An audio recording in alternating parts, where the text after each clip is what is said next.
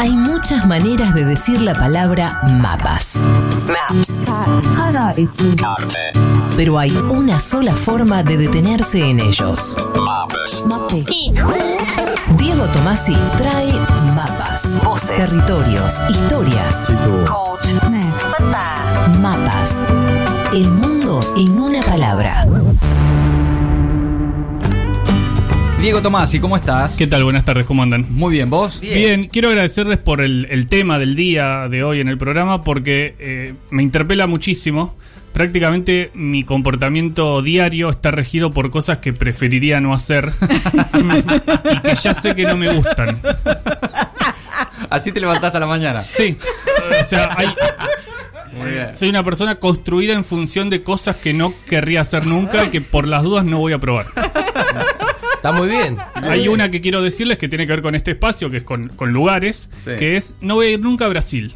Nunca fuiste y no vas a ir. No fui, no voy a ir si con el Mundial, con Messi, con Sabela, con Cristina de Presidenta, no fui, no voy a ir. Está ¿Pero porque no querés o porque ves que No me interesa. preferirías ir a otro lado? Claro, Claro, opción mil. Porque Sí. además sos de viajar. Sí, sí, pero hay, hay un montón de gente, hay sol y hay playa, imagínate.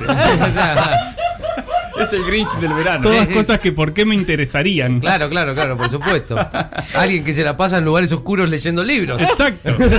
¿Para qué quiero el sol? Extraordinario. Diego Tomasi, mapas. ¿A dónde vamos hoy? Hoy vamos a ir bastante más lejos que Brasil porque la semana pasada se publicó la siguiente noticia que dice, finalmente se determinó que la altura del monte Everest es de 8.848,86 metros sobre el nivel del mar, apenas 43 centímetros más de lo que se creía. Oh, la bola. Así lo informaron los gobiernos de Nepal y China que pusieron a un grupo de investigadores a calcular en conjunto la altura real de la montaña más alta del mundo y poner así fin a la polémica que se había planteado al respecto. ¿Por qué Ah, polémica? había una polémica. Claro, había una polémica, hay gente a la que le interesa esto, Sí. porque hasta ahora, respetando una medición reconocida internacionalmente, que se había hecho por la India en el año 55, Nepal sostenía a las piñas que la altura era de 8.848 metros, mientras que China sostenía, también a las piñas, que el monte medía 8.844,43. Ay, ¿Por eso se estaban peleando? Según la última medición que se hizo en 2005.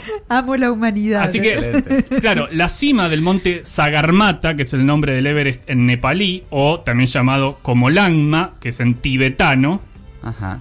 es como sabemos el punto más alto del planeta. Y desde esta idea quiero avanzar hoy porque, como ustedes saben, este espacio es una especie de depósito de excusas para terminar hablando de esas cosas que están ahí afuera y que generan cierta perplejidad. Sí, está bien, sí. Y a mí la verdad me deja perplejo que una montaña mida casi 9.000 metros. Sí, la verdad Sí. que sí. Sí, sí. O sea, tengo que caminar 90 cuadras para recorrer una distancia similar a la altura del monte Everest. Sí. Sí, Sí. pero que no lo podría subir ni en pedo. Claro, bueno, esa es, otra, otra cuestión. Tampoco podrías caminar quizás las 90 cuadras. No, no, no te llego. No, no sé si tengo el estado. Ahora, esas montañas no crecen de la nada. Sí. Y por supuesto, no de un momento a otro. No, claro. como muchas de las respuestas a las dudas que nos puedan surgir tienen respuestas reales, hablé con alguien que tuviera esas respuestas. Ah, muy bien. Él es Juan Ignacio Falco, doctor en geología, y en primer lugar nos va a contar qué edad tiene el Everest y cómo se formó. El Everest está ubicado en la cordillera del Himalaya, es una cordillera que tiene unos 2.500 kilómetros de largo, que se ubica más o menos entre Afganistán y, el oeste de India. Tiene la particularidad de tener las montañas más altas de, de todo el planeta. La construcción de esta cordillera tiene que ver con esto que los geólogos trabajamos, que es la teoría de la tectónica de placas, esa teoría que trata de explicar cómo se construyen y cómo se destruyen los continentes, ¿no? Cómo se va formando un continente nuevo, cómo esos continentes se van separando de repente y volviendo a formar otros continentes nuevos. Particularmente el Himalaya y el Everest también, incluido dentro de todos esos montes tan altos, se forman justamente por la colisión de dos placas continentales, de la placa indoaustraliana y la placa eh, euroasiática, hace alrededor de unos 40, 50 millones de años. Esa colisión de dos placas continentales lo que genera justamente es montañas de una elevación increíble, ¿no? Llegar a tener hoy montañas que rondan casi los 9.000 metros de, de altura sobre el nivel del mar, en términos geológicos y de procesos geodinámicos y de procesos tectónicos es sorprendente. Ahí va. Ahí Falco nos hablaba de los tiempos geológicos, muchas veces inabarcables para nuestra pobre cabecita preocupada por el tamaño de una mancha de humedad en la pared. Sí. Sí. Sí, no es preciso tampoco. 40, 50, 10 millones de años. Es un montón. Eh, claro, le dejó en el medio, más o menos 10 millones de años. Sí, es un montón. Pero si hay algo de, de eso tan inabarcable que podemos llegar a comprender es que nada está nunca quieto y nada es para siempre. Ni siquiera el Everest. Es decir, ni siquiera el Everest. Ah. El monte Everest no está detenido, no está en pausa. Ah. Entonces le pedí a Juan Ignacio Falco que nos aclarara esto y de paso que nos explicara de una vez por qué ahora el Everest tiene otra medida oficial y cómo se toma esa medida, porque esa es otra cuestión, cómo miden Sí, eh, el claro. Everest. Sí, yo me imaginaba el rollo ese que, que viste que después le apretás el botón y vuelve. Sí. Eh, qué, qué largo, bro. Pero aparte está Es- justo es por así. llegar a la punta y se te, se te No, suelta. no. Se te suelta. Bueno, vamos a escucharlo Falco. Generalmente los procesos de deformación y de construcción de cordilleras no son un único evento, no son un evento singular, sino es una sucesión de eventos a lo largo del tiempo geológico que van haciendo que esas cordilleras sigan creciendo continuamente. De hecho, el Everest, como la gran mayoría de las cordilleras, están en continuo crecimiento y en continua erosión, porque uno de los procesos que no para nunca en nuestro planeta es la nivelación, es decir, que todo lo que está por encima del nivel de erosión está en continuo desgaste y está generando sedimentos continuamente que son enviados hacia las zonas topográficamente más bajas. Hace pocos días, tanto Nepal como China se pusieron de acuerdo en la altura que tiene este monte. Es una discusión que viene más o menos desde 1850, cuando fue su primera medición, que en realidad esa medición era bastante poco precisa porque arrojaba un resultado de aproximadamente unos 9.000 metros de altura, algo que está bastante por encima de lo que en verdad tiene hoy día. Si bien siempre se dijo que el, el Everest tenía aproximadamente unos 8.848 metros, había una cierta discusión con respecto a su precisión y hace poco tanto los gobiernos de Nepal y China se pusieron de acuerdo en que su altura oficial es de 8.848,86 metros sobre el nivel del mar. ¿Cómo se mide la altitud de un cerro? ¿Cómo, cómo, se, ¿Cómo se logra determinar con precisión y con exactitud ese valor? Hay varios métodos. Uno de los métodos más usados es el sistema de posicionamiento global o lo que conocemos hoy día como GPS. Se instala en la cumbre del cerro una, una estación GPS que lo que hace es estar continuamente midiendo, midiendo, midiendo a través de un sistema de satélites. El gobierno nepalí tiene un sistema de 35 satélites GPS que le permite hacer esa medición y eso a través de la medición sucesiva permite establecer una altura de referencia. Pero además en esta oportunidad también se utilizó un método que es de los métodos más viejos de medición de montañas, que es a través de la triangulación y a través de tener como referencia un nivel de base o un punto cero, que en topografía se conoce como el nivel del mar. Se utilizó un método de triangulación, un método bastante simple, que es a través de la medición de ángulos verticales y de distancias. Y a través de esos datos uno puede, desde un nivel de referencia cero, puede determinar cuál es la altura de ese cerro. En este caso utilizaron una tecnología láser que lo que hace es hacer un, un disparo láser a un, a un cristal. Ese disparo lo que hace es medir el ángulo y medir la distancia. Con esta técnica se hicieron mediciones sucesivas desde el nivel de referencia que toman para las mediciones hasta la cumbre del Everest. Bueno, ahí va, Bueno. láseres y GPS. Sí, este, quedó bastante claro, Sí, yo sí, lo claro. entendí. Sí. Sí, hacen como un triángulo, sí. Sí, Sí. exacto.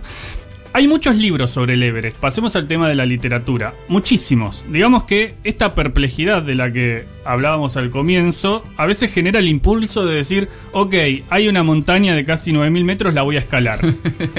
y aparentemente cada tipo y cada tipa que han subido a la cima después terminaron publicando un libro. Y da, Claro. después de subir el Everest, medio que da para escribir algo. Suelen ser libros más, claro, vinculados con la autosuperación, con- el elogio del esfuerzo, Sí. claro, con el registro de una experiencia vital, más que con las posibilidades narrativas, para decirlo de alguna manera.